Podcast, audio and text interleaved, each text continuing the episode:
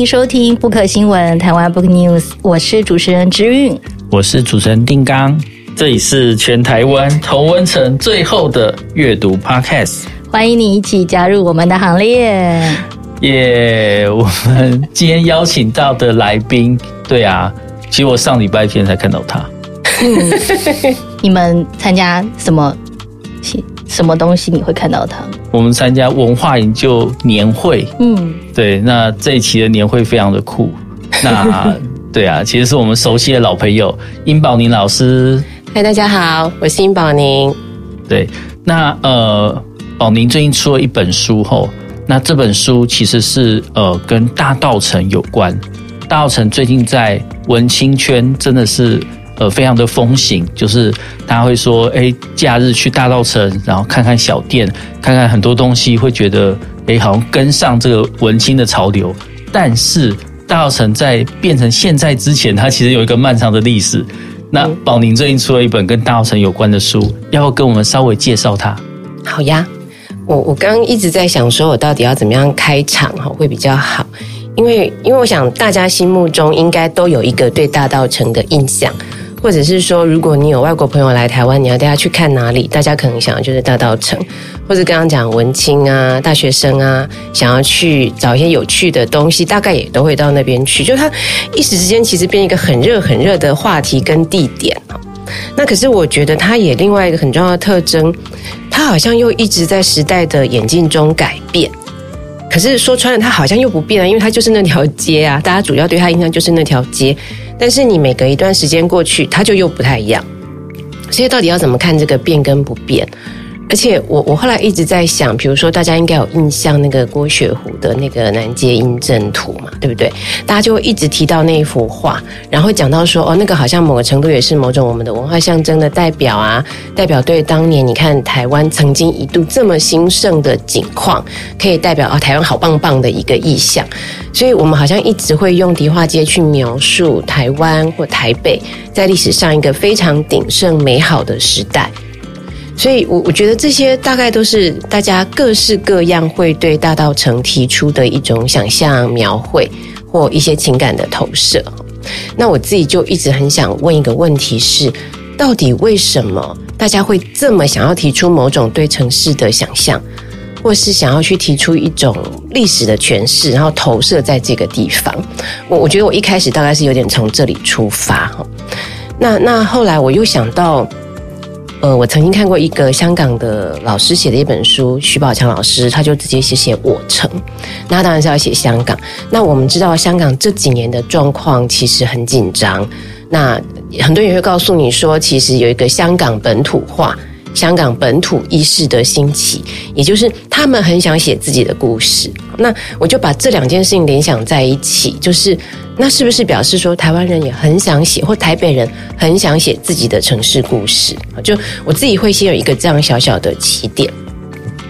那那后来呢？那这个地方其实坦白说，它不是一个交通那么好到的地方。如果用大众运输的话，然后你要停车，你也知道，一定家人很难停车。好，那那呃，他因为他在河边，对不对？那可是你看，你到一一到家人那边还是满满的人。它其实可以算是城市的边缘呢。大家如果对台北市的几任历史上面市长选举的那些口号还有印象的话，比如说都会觉得，呃，大同万华就是比较没落的地方，就是所谓的老旧城区，然后或者讲什么轴线翻转，好，然后什么城市改造，什么旧旧街改造，大概讲的都是这种河边的旧旧的、好烂烂的房子，好像都有这样的一个印象。那为什么一夕之间变成这样的爆红？而且更好笑的是，我忽然想到说，他他离我好像有点远，又不太远，是因为我有一次在导览的过程中，就发现说，哦，因为这边是大道城嘛，曾经有那个公学校，那然后有第一公学校，第二公学校，我就发现说，诶，原来我小时候读的学校就叫大道城第二公学校，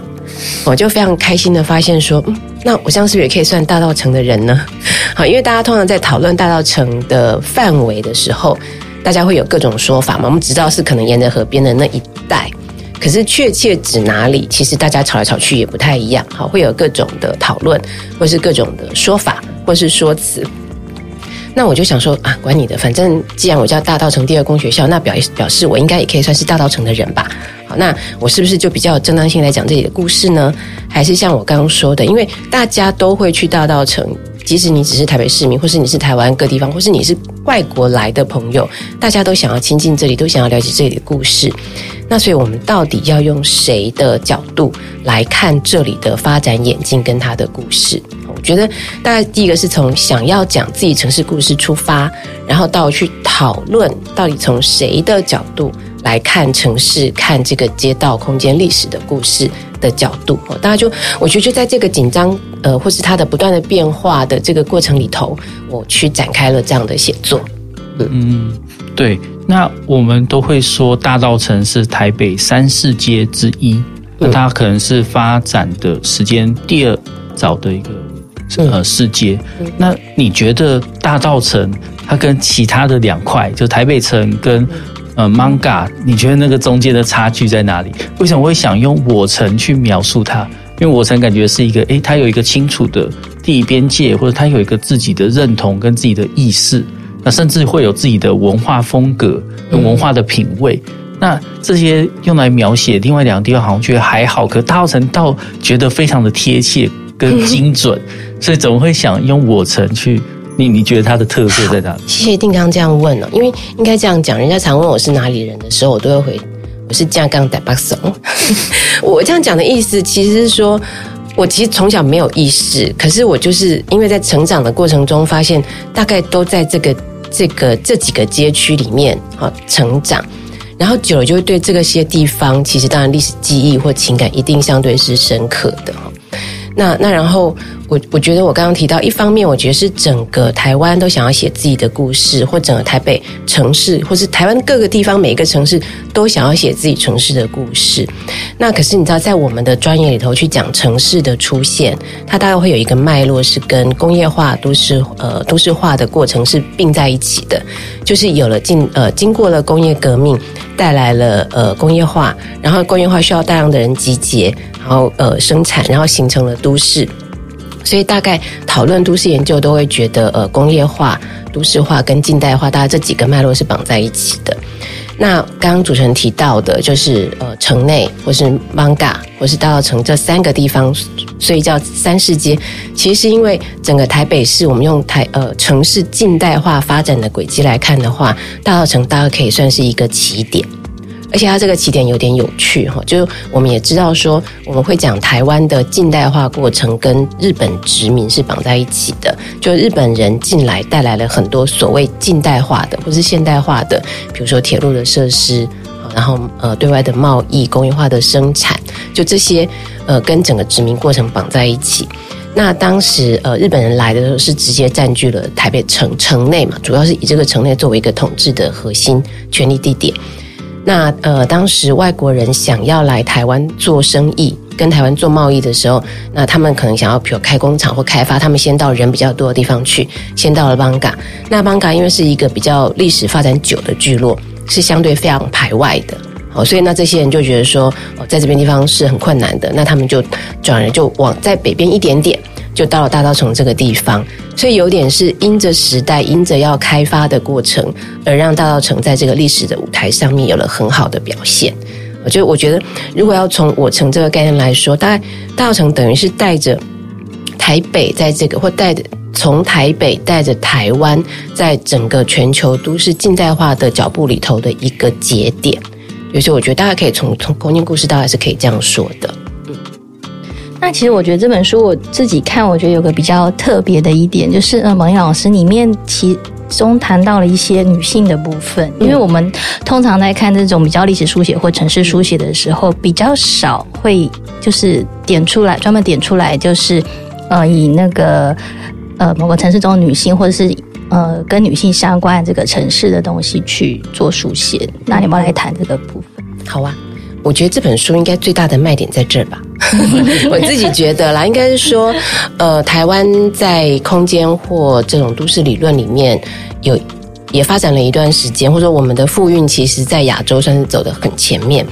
可是要放在空间议题里头去讨论的时候，大家就会有点找不到题目。哦，每次去谈性别跟空间，讲到后来就只会讲女厕，那个就更不要讲在这种比较大的都市尺度要怎么去看。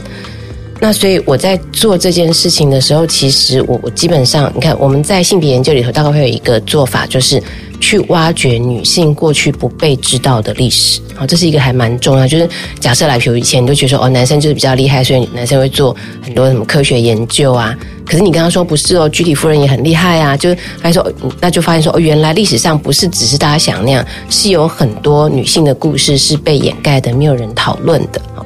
那所以，呃，在这本书里头，第一个我在做的事情，当然就是去挖掘一些没有被看到的，或是他其实在那边，但是大家没有往那个角度去想的，呃，女性的出现。那我刚刚有先提到说，呃，这边其实是台北，等于是台湾的近代都市化的很重要的一个起点。那都市化的意思有一个面向是人口的聚集。那也包含女性的出现。那女性为什么会出现呢？好，那我在书里头大概就埋了几个呃几条路线了。一个是说，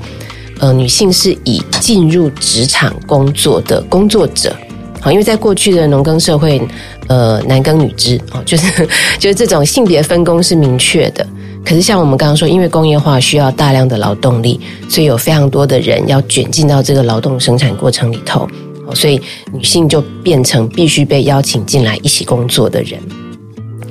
那呃，然后在这个过程里头，啊，就随着这个产业慢慢的兴盛，或者说整个街区越来越兴盛之后，它就多了很多的工作都需要人来做。那这种女性就业的机会就越来越打开。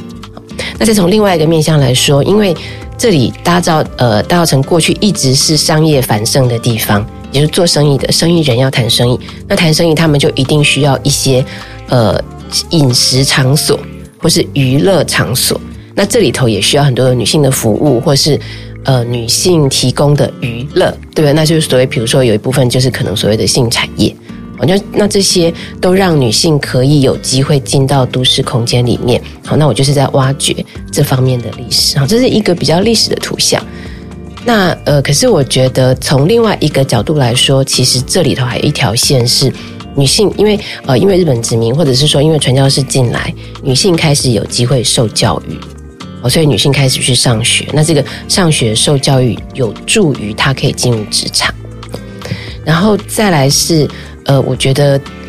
这里很特别的哈，就是因为也会我我自己试着把它诠释成这是一个。嗯、呃，很母性的或女性化，有一些女性化意涵跟特质的场域。好，比如说大家会讲那个霞海城隍庙很兴旺，对不对？有人就讲说那个庙很小啊，那么小居然那么兴旺。那有人会讲，因为它的风水是一个鸡母穴，嗯，就觉得诶，这也是一个好有趣的一个比较性别化的象征。那包含那个慈圣宫，也是拜的是妈祖啊，什么就这些，我觉得在信仰上面本身也呈现一种呃性别化的特性。然后最最最，我觉得最重要的哈是很有意思的是，参与在这里头改变历史的有很多重要的女性啊，比如不知道大家晓不晓得，就是最近有一个台湾人得到日本天皇颁的奖啊，就那个邱若华邱老师，那其实他就是三十几年前台湾才刚解严的时候，他就揪了一大堆人好站出来拉布条，讲要保存迪化街。好，那三十多年前，他们被视为是一群很奇怪的人，为什么走上街头做这样的事情？可是现在回过头来看，你会很钦佩，说三十年前如果没有他们走出来，我们今天看不到这些漂亮的房子。那那另外一个很重要的女性是陈国慈律师。那大家也知道，从之前那个台北故事馆在圆山，他们他整个人认养，他自己认养那个空间，把它营运得非常的好，然后后来。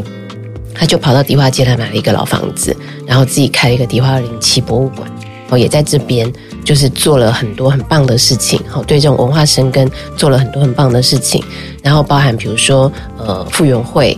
做了阿嬷家的博物馆，就这些都是当代非常当代的重要女性做的很重要的事情。那我觉得怎么样？我们换一个角度，就我刚刚讲的，大家都想要谈台北的城市发展历史。如果我们用历史的角度来看这个历史，会是什么？呃，从性别的角度来看，就是你会发现，原有这么多重要的女性在这里花了这么多的力气，留下了很多很棒的轨迹。嗯嗯，对，其实，呃，我想说。记得当初我们在新书上市之前，我去跟那个通路提报说我们有新书要上，讲、嗯、到这一本的时候，其实他们通路也是对于呃老师书中写到有女性。女性来看这些大稻城历史这一部分非常有兴趣，嗯，对，真的是卖点。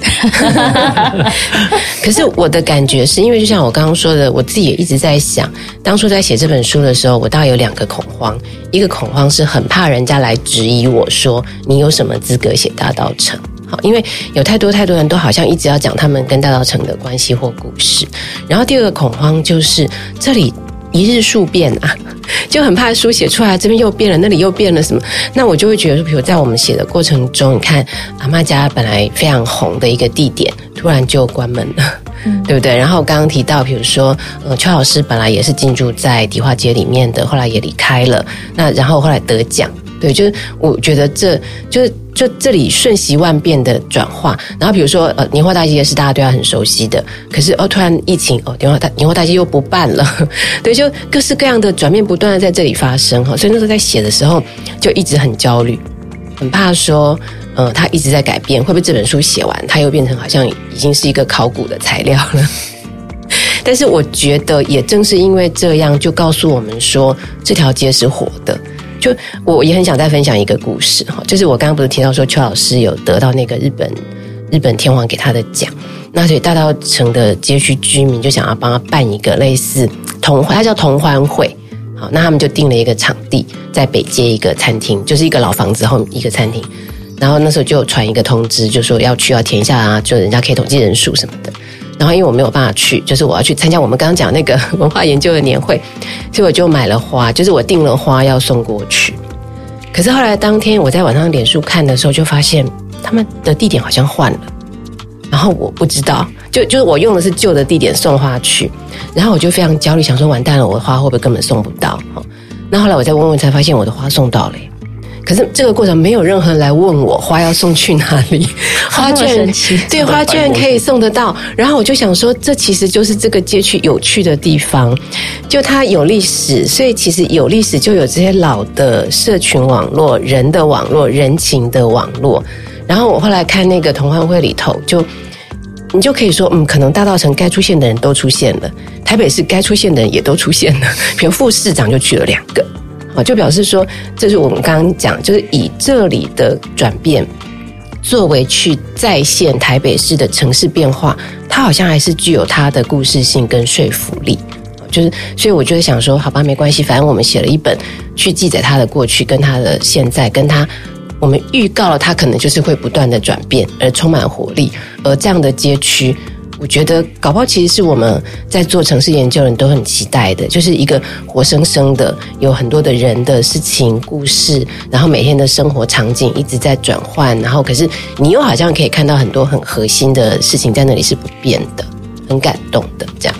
嗯，对。那呃，我们通常会说，就是蒙甲它的呃城市性格会稍微比较是封闭社会一点，大稻城在这边它好像。在人情味里面，又是比较开放一些的，它会有一些转变，然后会跟着呃城市治理，跟着很多事情会有今天的一些面貌。那在呃保宁的书里面，其实也提到很多重要的城市治理的一些政策，譬如说像是呃抢救迪化街运动，嗯，对。那呃保宁要不要聊聊呃书的这个部分？如果我觉得再分两个来讲，好。就我在书里头有提，其实我有呃记了一下当年那个一九八八年那个保存抢救地抢救迪化街运动那个过程哈，大概有梳理了一下，欢迎大家去看，因为就我所知，到目前还没有人整理那个部分哈。然后第二个是我觉得一个很重要的，但是我也觉得还蛮遗憾的，他他走进历史，有一点点走进历史的另外一个政策是 U R S U.S 是台北市都市更新处。当年他们呃，二零一零年左右，他们推的一个呃都市再生活化的计划。他们那时候讲的那个概念有点像针呃城市针灸术啊，就是当年整个迪化街其实是人去楼空，就也不是人去楼空，就是我们该先讲一个背景是这里，因为他们是早期发迹做生意的人。很多真的就他如果是自有店面、自己的房子，其实很多都是慢慢的已经不住在这儿，单纯这里只是做生意，所以晚上其实就会是黑的，因为没有人住在这儿。另外一个是那很多人他已经够有钱了，他也可能觉得家里也没有人要接班，那房子他们也不打算卖，他可能就呃宁可放着。或者是租给人家。那他如果觉得租找不到好的租客，他就宁可放着。好，所以在二零一零年那段期间，其实是有很多空余的店面或闲置的房舍。那当时都更处他们想，就是我们要做城市活化，应该要让产业可以进来。我当时第一个想的是产业，或是让年轻人可以就业，创造怎么样的就业机会。所以我刚刚讲那个 US 的概念，它就像城市的就针灸术，就是我如果在这个，比如我在呃五号这个房子这个地方有新的产业进来，或新的什么活动进来，人开始会聚集，那旁边七号、九号或三号、一号那边是不是就整个开始慢慢就会点状的活活化开来？那如果在这条街上我设了好多个点，慢慢的一段一段的把它活化开来，哦，这条街就会充满了活力。那在专业上，我们叫做文化引导都市再生。所以你看，UIS 刚开始放进来的这些软体的计划，都是比如说。最早在一二七哈，呃，迪化街一段一二七号那里，他们叫大稻埕宫殿，就是把丹江建筑系的学生邀进来，让老师在这里上课，顺便办讲座、办展览，然后就会很多人往这个地方来嘛。很多人从来没有来过，为了看展览，为了听个演讲，可能就来了。然后学生很可爱，就做一些有的没的东西在门口啊展览。然后就说，诶，很多阿公阿妈走过去问你，啊，一起虾米啊？好，就开始阿妈会很好奇，说，诶，这些年轻人不知道在搞什么？好，就那也慢慢跟旁边街坊邻居聊。就就聊开了哈，就就开始哦，玩那天我在搞西音娜好，随便安诺安诺，就因为他们会看到越来越多年轻人进来，就像我刚刚讲，很多人来看展览、看呃听演讲，然后就找朋友什么，就慢慢会进来。然后一五就更可爱，他们就在做叫共。共就是他们就推共识，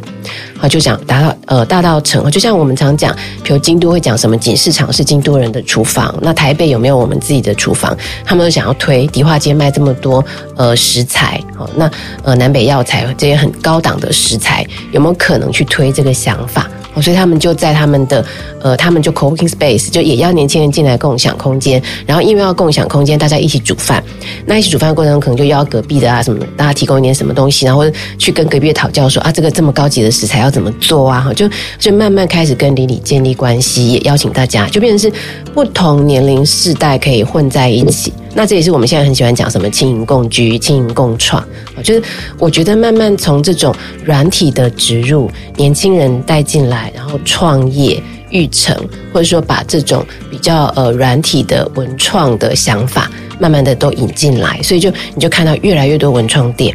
对不对？也很多文创店在这边就慢慢的站稳了脚步，所以会整个街区大家慢慢开始觉得，哎，年轻化了，年轻人回来了。那因为年轻人的产业，所以吸引年轻的消费族群，它就形成一个比较正向的滚动。那我觉得其实是一个蛮好的政策方向。那我们可以比较正向说，嗯，它有一点功成身退，嗯，但是也会觉得有一点可惜啦，就是也许很多东西还可以继续的发展下去。对，真的，它需要一些时间，因为那个城市针灸书在推的时候，我那时候正在呃城南那附近，嗯，就在做南昌街跟孤岭街的火化。那时候我们是找什么针灸点，然后就画了一个都市的一个从呃盘整的一个地图。那我觉得那个其实还蛮有趣的，不过都是需要持续。对，这个想法有趣，可是我像我自己观察也会觉得，比如说万华也在做。呃，城南也在做，可是就万华就一直很困难，觉得找不到故事点。好，就像我们刚刚讲，比如讲迪化街，你就讲哦，这边很多食材啊，可以怎么样，可以文创，比如布饰的起源啊什么的。你知道布，甚至有人会觉得永乐市场布饰会兴盛，跟这里的特种行业女性需要常常做漂亮衣服有关哦。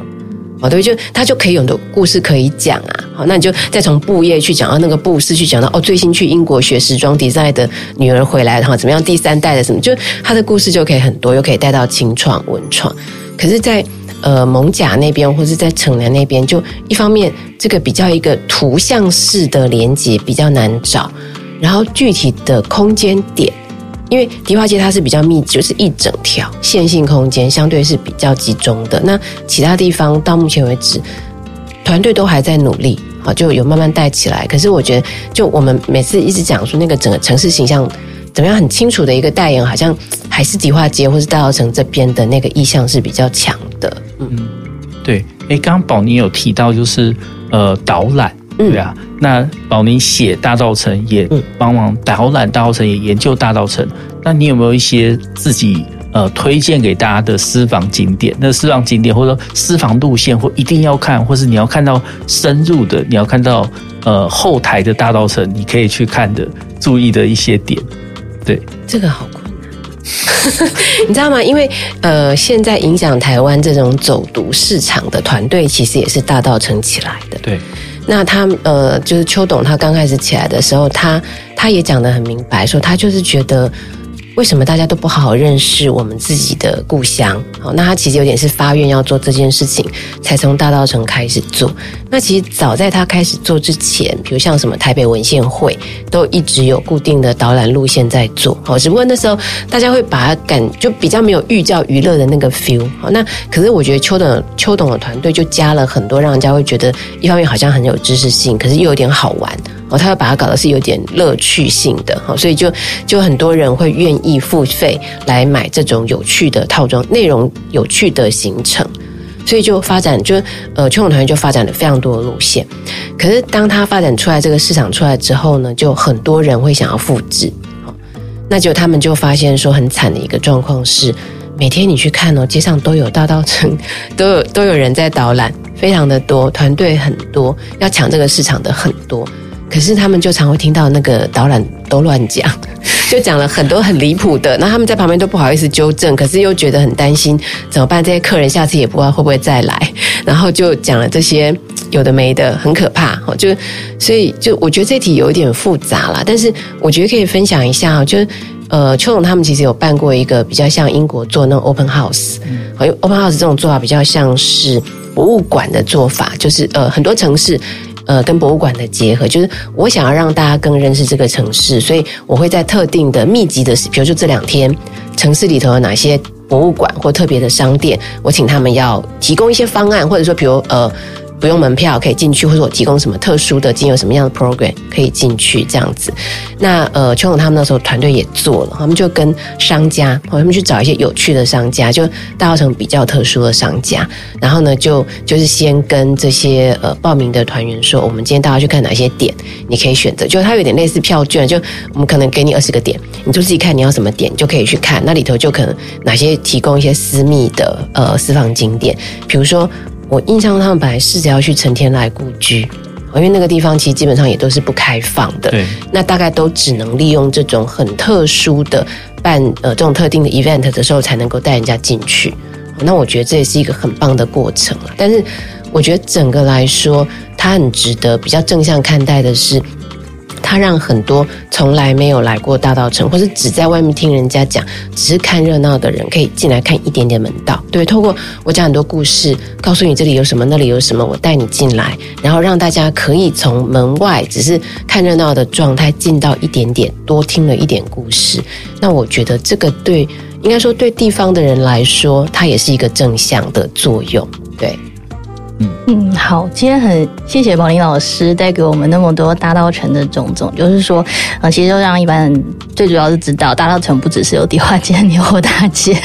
嗯，对，我觉得应该再帮自己广告一下，就是因为我刚刚提到嘛，在写的过程中很怕人家会问说我们到底要写什么，那我也在想说，坦白说，就是因为大家可能都这样想，所以我们反而没有一个很强烈的意图去描绘大道城历史的书。那我觉得我至少是带了一种，